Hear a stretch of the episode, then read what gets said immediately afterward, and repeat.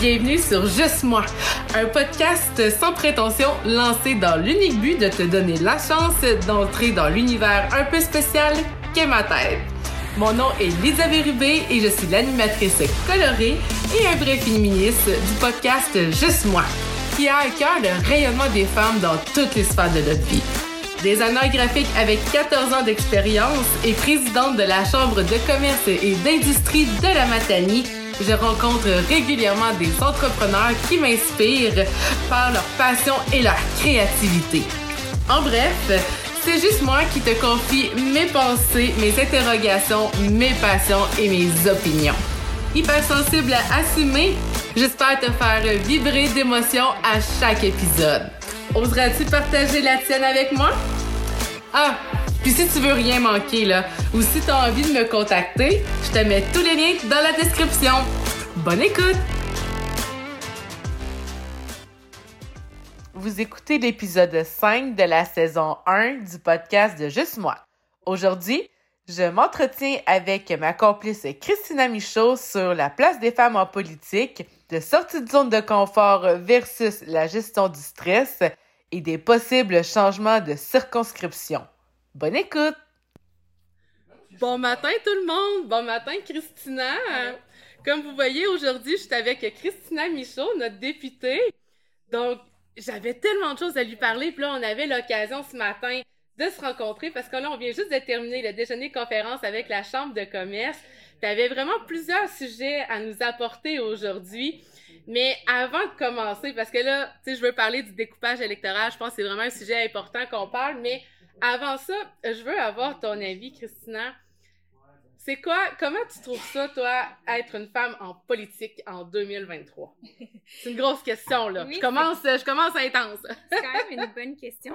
Pardonnez-moi, la voix me manque dès le départ.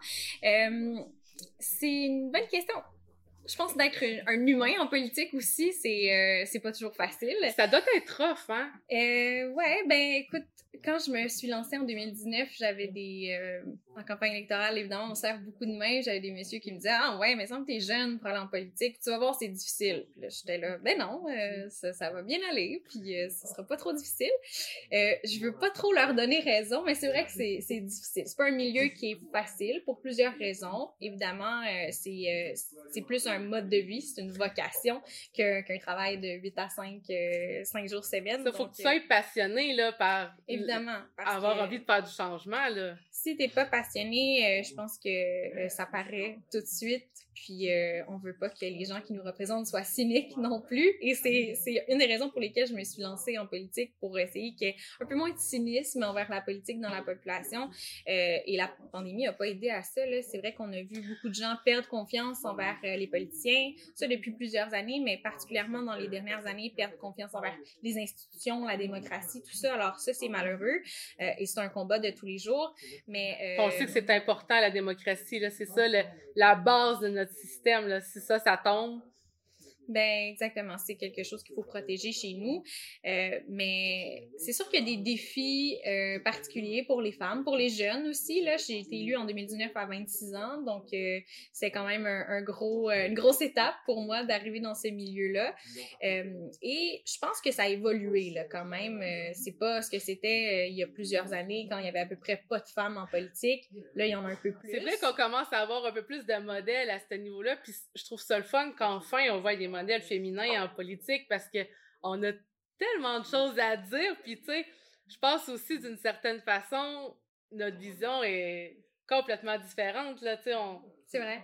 Et, euh, et c'est ça, il y avait pas assez de modèles, tu l'as dit. Quand j'étais à l'université, je voulais faire une dissertation sur euh, une femme politique et il n'y avait pas trop de choix, là. Non, c'est ça, hein? Aux États-Unis, même là, il n'y en avait pas tant que ça. Au Québec, Pauline Marois. Bon, de plus en plus, on en a, mais c'est ça qu'on veut léguer à la prochaine génération aussi, puis montrer aux, euh, aux jeunes filles que c'est possible de se lancer dans ce domaine-là qui était typiquement masculin à une certaine époque, mais qui l'est encore majoritairement, mais qui euh, se féminise de plus en plus et qui va chercher des gens de la diversité, des gens de tous les âges, de plus en plus de jeunes élus euh, qui vont mettre leur carrière de côté, par exemple, pour se lancer en politique politique. Euh, c'est très... Euh, c'est fun de voir ça, honnêtement. Euh, mais c'est pas toujours facile, justement, parce que ça arrive avec des nouveaux défis, la conciliation famille-travail. Euh, ça, c'est quelque chose qu'on voyait peut-être pas dans le temps où c'était juste des messieurs qui étaient en politique et la femme était à la maison pour s'occuper des enfants. On est vraiment plus là. Donc, il faut adapter notre système politique à ça aussi. Quand on parle de l'Assemblée nationale, le Parlement qui ont des garderies directement là pour les élus, ce genre de mesures-là, si on est, on peut être flexible un petit peu aussi dans, dans le calendrier parlementaire, ça, ça peut aider. Donc, c'est, je pense que c'est des défis qui viennent avec le fait d'être une femme en politique, mais aussi pour les jeunes papas, de plus en plus, on en voit des gens dans la trentaine, la quarantaine qui se lancent aussi et qui sont très impliqués dans leur, dans leur famille, qui ont besoin aussi de ces mesures de, de conciliation travail-famille. c'est le fun aussi, tu sais, qu'on puisse sais, faire les deux, tu d'avoir les deux possibilités. Parce que, tu sais, en tant que femme entrepreneur, tu sais, je sais que personnellement, quand je vais avoir un bébé, ça sera pas long que je vais avoir envie de recommencer à travailler parce que j'ai trop d'idées, je suis trop passionnée. Par chance, j'ai un métier qui va me permettre de faire les deux parce que, tu sais, je travaille à la maison. Puis, oui, c'est vrai, j'ai beaucoup de sorties, aussi, à l'extérieur, dû par mon poste de présidente. Mais, tu sais, je pense que ça va quand même bien jumeler. Mais, il y a quand même beaucoup de papas qui aimeraient ça aussi, tu sais, de vivre les premiers instants avec leur bébé. Puis, tu sais, ça, c'est un mouvement qu'on commence à avoir tranquillement, pas vite, mais ça a longtemps été, non, c'est juste la maman, mais en même temps, la maman, elle a besoin d'aide du papa pour se relever, tu sais, après l'accouchement. Fait il faut qu'il soit là pour s'occuper du... Elle a plus une grosse parenthèse que je fais là, là. mais c'est ça, je te disais, hein. Moi, on part sur un sujet, mais c'est ça, tu sais, je pense que c'est important que de plus en plus, les hommes puissent prendre aussi leur rôle mm-hmm de père plus en, main pour laisser aussi la chance à la femme de pouvoir euh, s'épanouir, tu sais, dans, dans, ses objectifs, dans ses envies. Là. Que ce soit une carrière politique ou autre, euh, je pense que c'est important d'avoir cette euh, conscientisation-là, si on veut. Et, euh, j'ai pas encore d'enfants, mais je sais que ça va être une, question. Euh, comment est-ce qu'on fait pour être euh, au maximum dans les deux domaines? Parce que être maman, c'est un travail aussi. Être députée, c'est un très grand travail Un très grand travail. Puis je le vois autour de moi, les, les femmes qui veulent être à 100% à la maison, veulent être à 100% au travail. Euh, comment on fait pour jumeler les deux, puis pas se sentir mal d'être à un endroit puis pas à l'autre. Euh, ça, c'est un grand défi aussi. Mais euh, au-delà de la conciliation travail-famille, je pense que des femmes en politique, euh, il y a personne qui va nous donner une place. Il faut la prendre aussi, euh, dû par le fait que c'est un milieu majoritairement masculin.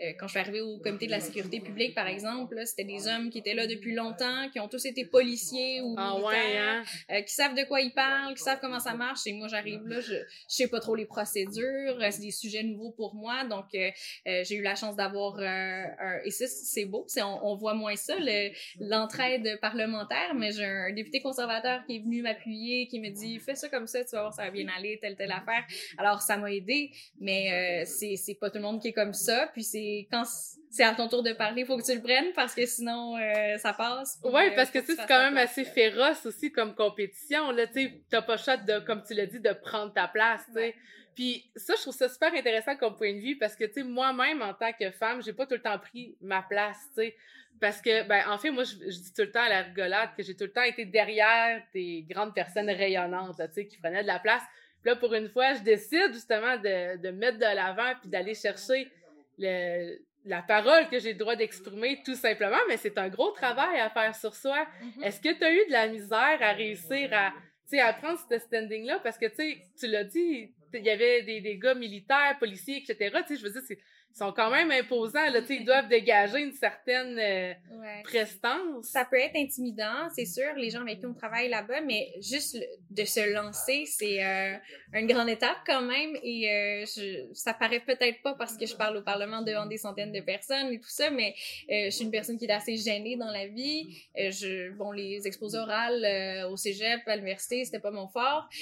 puis du jour au lendemain, je me suis lancée, puis je prenais la parole devant des gens. Donc, il y a vraiment un switch qui s'est fait à un moment donné. J'ai pas eu le choix d'avoir cette personnalité-là, mais euh, ça reste que même si on, on est vrai, puis c'est nous qui sommes là en tant que députés devant les gens, ça reste que c'est ma personnalité politique quand je suis à la maison, quand je suis avec ma famille. Euh, j'ai le même tempérament. Je veux dire, c'est pendant un souper, si je prends pas la parole, souvent c'est bien normal. Je, oh ouais, laisse hein? les autres parler, puis euh, c'est pas mon ma pas personnalité style. tant que ça, mon style. Euh, mais quand je suis euh, dans mon travail de tous les jours, évidemment que je prends la parole, c'est c'est essentiellement ça qu'on Ben fait. oui, t'as pas le choix. Mais euh, ça, c'est intéressant parce qu'il y a des petites parties de moi que je garde pour le personnel, mettons. Puis justement, à ce niveau-là, est-ce que tu as eu à changer ta personnalité ou tu sais ta personne justement quand tu as commencé à rentrer en politique? Parce que veux, veux pas, il y a des choses que tu as le droit de dire, des choses que tu pas tellement le droit de dire, mais des fois c'est ton opinion, tu as envie de le défendre, mais Mhm. sais, il y a des choses, des sujets qui sont plus touchés, tu sais comment euh, Ouais, c'est une bonne question. Pas nécessairement eu à, à changer. Euh, puis je me suis arrangée pour euh, me aller en politique avec un parti qui me ressemble. Donc Ah, c'est bien rare que j'ai le goût de dire quelque chose que je peux pas dire. Euh, je pense pas que ce soit arrivé encore. Puis je pense que c'est une belle façon de faire de la politique. Peut-être faire de la politique autrement aussi, euh, de dire les choses telles qu'elles sont. Puis euh, à date, je me suis pas fait taper sur les doigts par mon parti pour faire ça. Puis je pense que c'est apprécié des gens aussi de voir l'honnêteté. On a souvent vu le fameux préjugé que les politiciens c'est des menteurs et tout ça. Mhm. Mais quand on est transparent avec les gens, puis qu'on est honnête autant avec soi-même qu'avec les autres, ben je pense que c'est apprécié.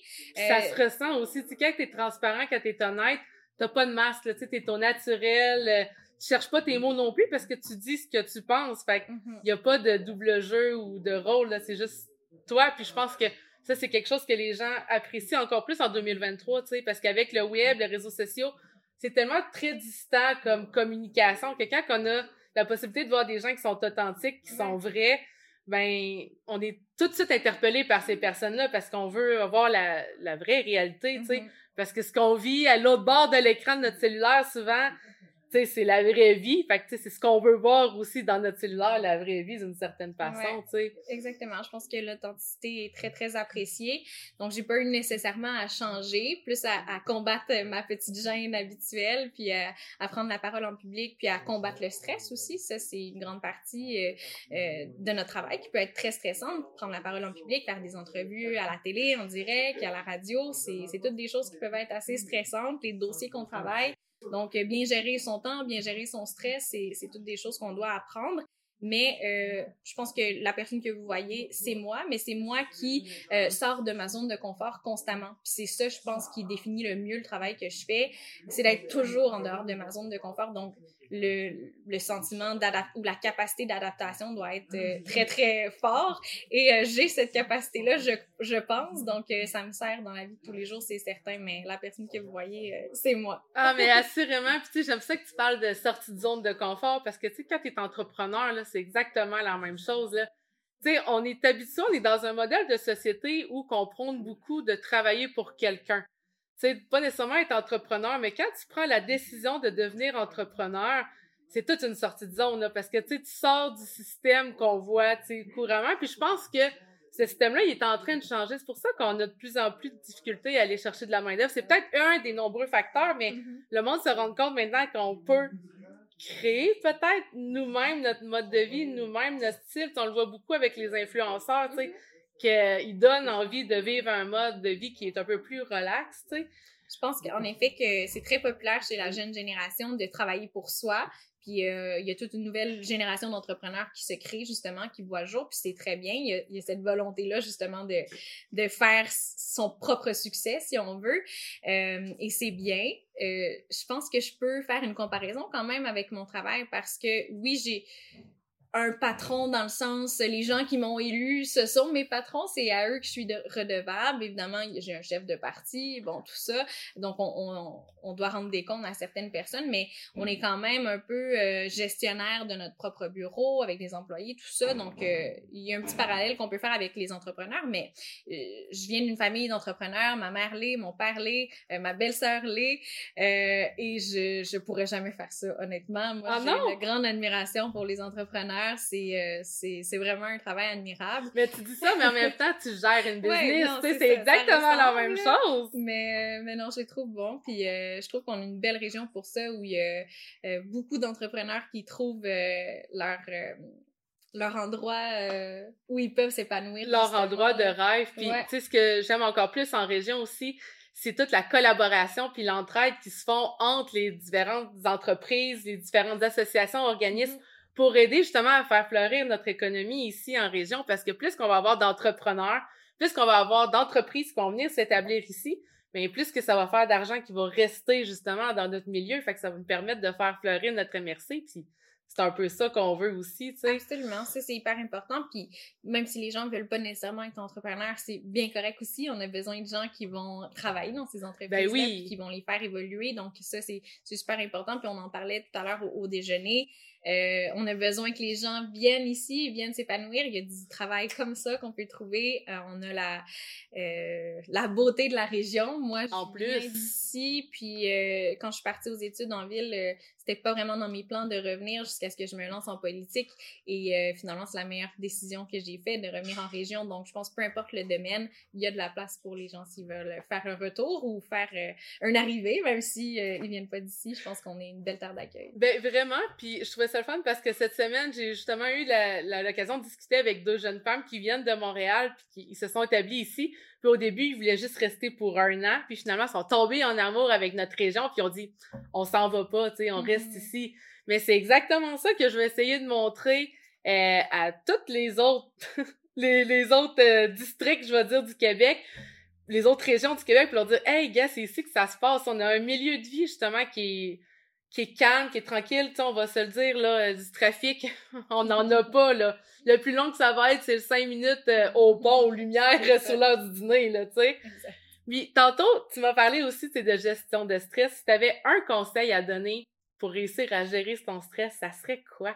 Parce que là, t'en as beaucoup, tu sais, je veux dire, t'as beaucoup de sorties de zone, là, fait du stress, tu dois en avoir quand même euh, au quotidien? C'est une bonne question. Je pense que c'est un mélange de plein de choses. un, se faire confiance. Des fois, on est mm. stressé de, de mal performer ou de pas en faire assez. Je pense que de se faire confiance, prendre une bonne respiration, ça aide toujours des trucs. Je suis vraiment d'accord avec toi. Euh, mais euh, aussi, prendre un, un, pas de recul, puis euh, de regarder la vue d'ensemble. Des fois, on a l'impression qu'une situation, euh, bon, si ça arrive pas comme on veut, c'est la fin du monde, puis là, il y a énormément de stress qui se crée autour de ça. Quand on prend un petit pas en arrière, qu'on regarde ce qui se fait, qu'est-ce qu'on a fait jusqu'à maintenant, tout ça, bon, ok, c'est pas, pas la fin du monde finalement. C'est pas si pire que, ça, si que ça, puis on va trouver des solutions. En parler aux autres, des fois, on garde beaucoup trop de choses mm. pour nous. T'as raison. Euh, j'ai la chance d'être bien entourée, j'ai une belle équipe, il y a des idées qui sortent de juste en parler. Donc, euh, des fois, on, en garde trop aussi, euh, on en prend trop sur soi. Euh, donc, ça, c'est une bonne façon de gérer le stress, je pense, de déléguer aussi. Ah ouais, puis ça, c'est quelque chose qui est dur à faire, hein? C'est une tâche, c'est un, pas une tâche, mais vraiment une qualité à, à développer parce que de réussir à déléguer puis de faire confiance que l'autre personne va faire la job, même si c'est mm-hmm. pas de la même façon que toi, mais au moins ça va être fait. Puis tu sais, je pense qu'aussi, dans tout ça, c'est faut pas oublier c'est pourquoi qu'on le fait. Mm-hmm. Tu sais la petite lumière là qui est la petite flamme qui nous allume parce que quand ça va pas bien, ben si notre pourquoi est fort après ça, on sait où ce qu'on s'en va puis souvent les obstacles sont un peu plus faciles à, à traverser dans ce temps-là, tu sais. Vraiment, choisir euh, pourquoi on le fait, ça c'est la première étape, mais après ça se rappeler à chaque fois pourquoi on le fait puis évidemment euh, notre rôle est différent, mais on fait un peu la même chose, on le fait pour les gens d'ici, exact pour développer notre région, pour son bien-être, tout ça, économique, euh, nommez-les. Donc, euh, de se rappeler de ça, des fois, ça enlève plein de variantes là, qui venaient ajouter au stress. Alors, euh, non, c'est une très bonne façon de faire. Puis, un autre point que je voulais aborder avec toi, parce qu'on en a parlé au déjeuner tout à l'heure, le changement justement au niveau de la circonscription. Parce que là, ça a des gros impacts là, pour notre, notre région. Fait que je, je pense que c'est important qu'on en prenne un mm-hmm. moment pour au moins en discuter ce matin. Peux-tu faire un résumé pour les gens qui vont nous écouter au podcast? C'est quoi les enjeux en ce moment avec ce changement-là? Ouais, je vais essayer de pas trop m'étendre parce que ah! c'est pas long, je peux en parler pendant 20 minutes. Ah, mais là, ça, c'est toi, hein, parce que je sais que tu as des rendez-vous après, mais moi, je suis pas limitée dans mon temps. je vais essayer de faire ça vite quand même. Euh, écoutez, à chaque euh, 10 ans, il y, a, il y, a, des recensements qui se font et il y a un redécoupage qui se fait électoral euh, pour s'assurer que chaque circonscription au Canada euh, soit à peu près égale en termes de population. Donc, euh, ça, c'est la prémisse. Euh, il y a des commissions euh, pour chaque province. Donc, une commission pour le Québec. Ça, c'est nommé par Élections Canada. C'est des commissions qui sont indépendantes. Donc, on a trois commissaires pour la Commission du Québec qui a fait une étude dans les derniers mois, qui a regardé bon, le mouvement des populations dans les dix dernières années et qui veut redistribuer euh, les populations pour que les, circonscriptions soient à peu près égales en termes de population. Alors, ça, ça, donne à peu près 109 000 en moyenne personnes par circonscription électorale. Il y en a 78 au Québec.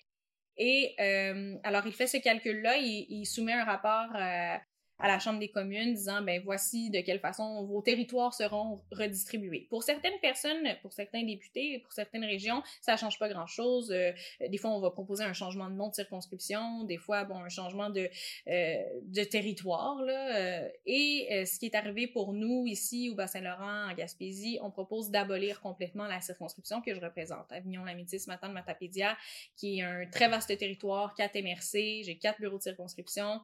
Euh, bon, donc euh, évidemment c'est un enjeu pour nous parce que euh, on enlève le poids politique de la région, on le diminue. Et ça, ça arrive à chaque dix ans. On veut, en tout cas, c'est ce qui s'est passé il y a dix ans. On voulait abolir la circonscription. Finalement, ça ça n'a pas fonctionné. La circonscription est restée. mais ça montre que on en région, il faut toujours se battre pour qu'est-ce qu'on a, pour la représentativité, euh, pour les services qu'on a, que ce soit les services fédéraux ou euh, peu importe.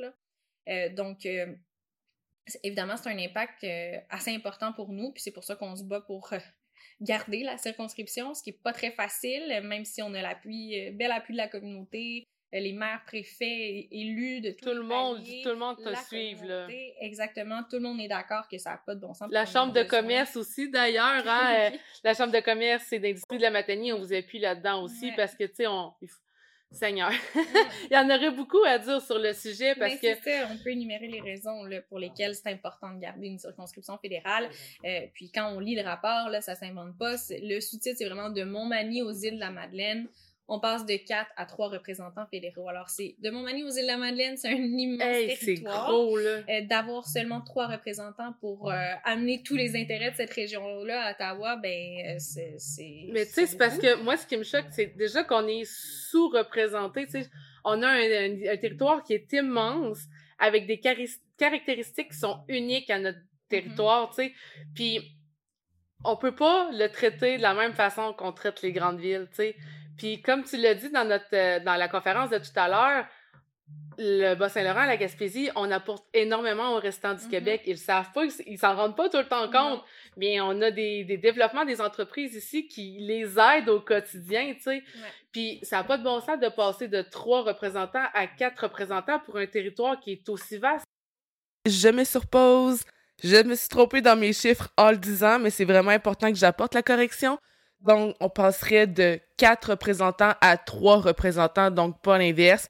On aurait un représentant de moins pour couvrir toute la région de Montmagny jusqu'aux îles de la Madeleine. Tu, tu l'as dit tout à l'heure, pour te rendre d'une circonscription à l'autre, mm-hmm. en plus avec tes déplacements euh, avec Ottawa, tu sais, ça te fait des 9 heures, 2 heures de route tout le temps accumulée si tu enlèves cette circonscription-là, tu sais, la, la personne qui va avoir à aller de Gaspé jusqu'à Matane, mm-hmm. jusqu'à ça n'a pas de bon sens. Ça n'a vraiment pas de bon sens pour les gens de la circonscription qui, est-ce que dans la nouvelle circonscription, par exemple, qui est proposée de Gaspésie, les îles de la Madeleine, dans laquelle la Matanie sera inclus, est-ce que la personne qui va être élue là va décider de mettre un, deux, trois, quatre, cinq bureaux? Je sais pas, mais son budget va être le même que la plupart des autres circonscriptions au Québec. Euh, pourra se permettre d'engager plus de ressources et là, on, clairement, ça impacte l'accès au service du député à la population. Donc, et le contraire est aussi vrai, comme tu disais. Pour nous, c'est des heures et des heures de route. Et évidemment, ça fait beaucoup partie de notre travail de faire des représentations, d'aller quand on nous invite à un déjeuner conférence, ben à un 5 à 7, à un déjeuner, tout ça, euh, un spectacle, nommez-les. Il y a tellement d'activités dans notre région, mais si on en a une à percer puis à m'attendre en même temps, ça se peut bien qu'on soit pas capable de faire les deux. Donc, il y a ça aussi qu'il faut prendre en considération. Il fait qu'on est la moitié de l'année à Ottawa. Donc, euh, donc c'est, c'est tout ça puis on pourrait parler des, des raisons pour lesquelles il faut garder cette circonscription-là. Il y en a énormément. Euh, là, l'étape où on est rendu dans le processus, c'est de parler devant un, un, comité de députés, dire encore une fois pourquoi on est en désaccord, et euh, ce qu'on va dire va être ramené à la commission qui prend une décision finale. Euh, et la décision sera rendue en septembre 2023. Donc, euh, il y a encore un petit espoir que ça change. Puis, tu sais, admettons là, que la population voudrait dire son avis? Y a-t-il un moyen qu'on rentre dans la balance? On a déjà passé ce processus-là. Euh, le premier rapport a été déposé en août et euh, il y avait quelques semaines d'audience publique avant que la commission euh, dépose son second rapport bon, il devait prendre en compte ce que les gens venaient lui dire. Ça n'a pas été le cas chez nous, malheureusement, tant que ça. Euh, J'ai l'impression, vous l'avez entendu, là, les gens d'ici euh, sont fermement contre et euh, ben, sont déçus de pas avoir été... Euh, ils ont été écoutés par la commission, mais peut-être pas entendus. Ouais, c'est ça, il y a une bonne différence entre les deux, puis c'est ce que j'ai senti moi aussi tout à l'heure. Mm-hmm. Je pense que la communauté est un peu frustrée de pas s'être fait entendre. C'est nous qui vivons ici, c'est nous qui qui avons à vivre avec les réalités de notre région. Fait que tu sais, quand t'es à, à, Ottawa puis tu fais juste changer une ligne, pour toi, ça n'a pas d'impact. Tu t'es à 9 heures de route d'ici. Mais nous, ça fait un gros impact ici en ben région, tu sais. différence. Puis euh, évidemment, pendant qu'on écorche les régions comme ça, mais ben, les grands centres, eux, continuent à avoir de plus en plus de députés parce qu'il y a de plus en plus de monde. Est-ce qu'on a vraiment besoin euh, sur l'île de Montréal de 30, 40 députés? Ben je pense pas. Mais pendant que dans l'Est du Québec, on va s'en aller vers 3, 2 députés. Donc c'est c'est ça la question aussi. Est-ce qu'on veut sauver la région pour le futur aussi en termes de représentation? Activité politique. Mais c'est important. Donc, euh, donc c'est ça, c'est le combat qu'on mène en ce moment. C'est pas euh, toujours facile. C'est le fun ici quand on voit que la communauté est avec nous. Quand on est à la Chambre des communes, on se sent un petit peu plus seul dans ce combat-là. Euh, il y a plusieurs députés qui sont affectés dans leur propre circonscription, évidemment, mais ce que la commission propose de supprimer la circonscription au Québec, c'est la seule qu'il supprimerait au Québec. Là, donc, ah ouais, en plus. L'impression qu'ils sont en croisade contre notre région. Là. Mais c'est parce et là là, ça aussi je pourrais en dire beaucoup parce que tu sais on a vu des commentaires dans les dernières années qui disaient qu'on devrait fermer notre région. ah ça ça m'a resté en travers de la gorge. Je nommerai personne, mais on sait tous de qui je parle, je veux dire. Ben mais c'est ce genre de commentaires là qui ont juste pas de bon sens mm. parce que tu sais on a un territoire vaste au lieu de et puis là je m'embarque sur un autre sujet là, l'immigration là. Mais tu sais il faut favoriser l'immigration dans les régions. Ils en ont pas besoin à Montréal. Ils sont surchargés, ils ont plus de place. Euh, tu sais, ils en ont pas besoin. C'est ici qu'on a besoin. Nos entreprises, euh, ils crient à l'aide. là. Ils ont besoin d'aide de, de, gens de l'extérieur pour les aider à faire vivre nos entreprises. Hey, les entreprises, ils ferment là, régulièrement. Mais si on veut réussir à inverser la tendance, puis à avoir une région justement économique qui, qui est florissante, ben il faut qu'on réussisse à ramener du monde pour travailler dans nos entreprises pour éviter qu'ils ferment, tu sais. Ben, exactement. C'était un grand point de ma conférence de ce matin, de faciliter ce processus d'immigration-là parce qu'il est pas simple, mais pas du tout en ce moment. C'est extrêmement complexe de faire venir des gens ici, même s'ils le veulent. Là. Et d'abord, on parle d'humains, là. Faut quand même écouter ces gens-là où est-ce qu'ils veulent aller ben quand ils s'installent au Canada. Mais il faut être attractif, puis il faut euh, bien les recevoir, ces gens-là. Puis je pense que ça, on l'a, on est prêt puis on voit comment notre communauté est dynamique et prêt à recevoir de nouvelles personnes. Mais après ça, si on met constamment des bâtons dans les roues dans leur processus d'intégration, euh, ben ça c'est un problème. Donc je pense que de faciliter tout ce processus-là, ça pourrait être très très très. Non, mais assurément. Puis tu sais, il y a aussi le fait de leur faire comprendre qu'on a un milieu de vie qui est beaucoup plus sain. En tout cas, je vante ma région, hein, mais qui est beaucoup plus sain que dans les grandes villes. Tu sais, le rythme est moins vite.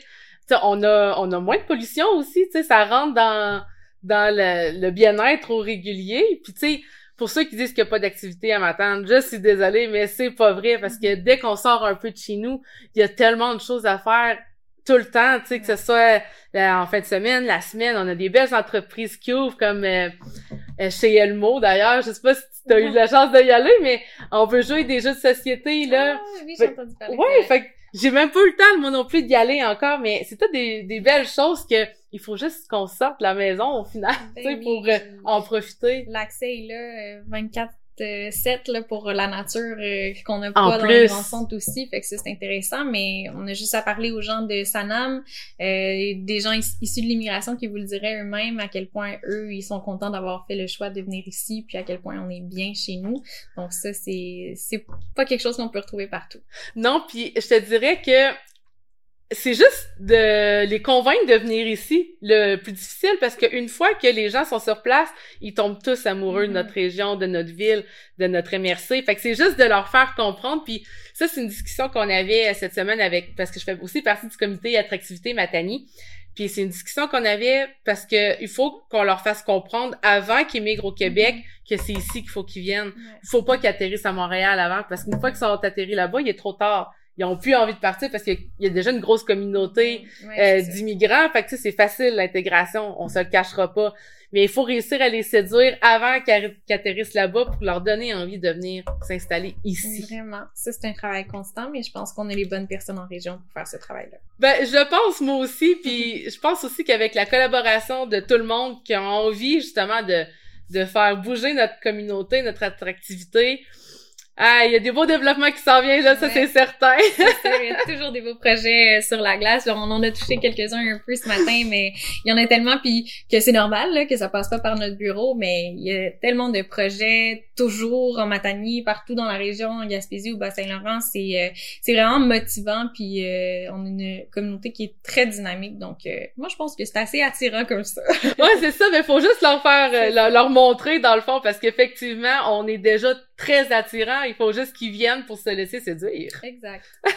fait un petit mot à la fin, Christina, tu voudrais dire quelque chose à nos, euh, à mes auditeurs? Oui, ben, d'abord, merci beaucoup de m'avoir donné cette opportunité. Ben, ça me fait vraiment plaisir. Je te disais en off euh, avant, j'aime toujours les, euh, la formule balado. Je trouve que ça nous permet d'aller au-delà de, de qu'est-ce qu'on dit en 15 secondes à la télé ou à la radio ou dans un journal. Puis évidemment, ça nous permet d'être plus euh, amical, si on veut, dans nos discussions, d'aller plus toucher des points personnels. Donc, euh, ça nous fait euh, en savoir plus sur la personne qui, euh, qui est dans l'entrevue. Donc, c'est bien que... Félicitations à la Chambre de ben, commerce de faire ça. Ben, en fait, c'est même pas une initiative de la Chambre de commerce, c'est vraiment une initiative personnelle parce ben, que j'ai j'ai une grande... Je pense que je te l'ai dit un peu tantôt en off aussi. J'ai un grand besoin de m'exprimer, j'ai un grand besoin de de montrer aux gens toute la beauté qu'on a ici. Ça fait longtemps que j'ai envie de faire un changement, mais là, je me trouve comme au, bon endroit, au bon moment pour faire une vraie différence. C'est pour ça que j'ai eu envie de partir mon podcast. Je veux vraiment m'amuser, je veux vraiment parler avec des personnes qui font des vrais changements ici, puis donner justement une place, une visibilité web à notre MRC parce que malheureusement, on n'est pas beaucoup sur le web encore. Fait que ça, ça va être une première tentative ben, pour live, puis on va peut-être apporter d'autres mondes à venir nous rejoindre juste avec cette façon-là. Ben, on l'espère, mais bravo, puis merci de faire ça. Ben merci à toi Christina puis merci d'avoir accepté mon invitation. Euh, sincèrement, j'ai vraiment hâte de le mettre en ligne. Là, on a encore eu des très belles discussions. Puis peut-être qu'on sait pas, mais peut-être que tu reviendras me jaser d'un autre projet euh, éventuellement. Avec grand plaisir. Ben merci beaucoup. Bonne journée tout le monde!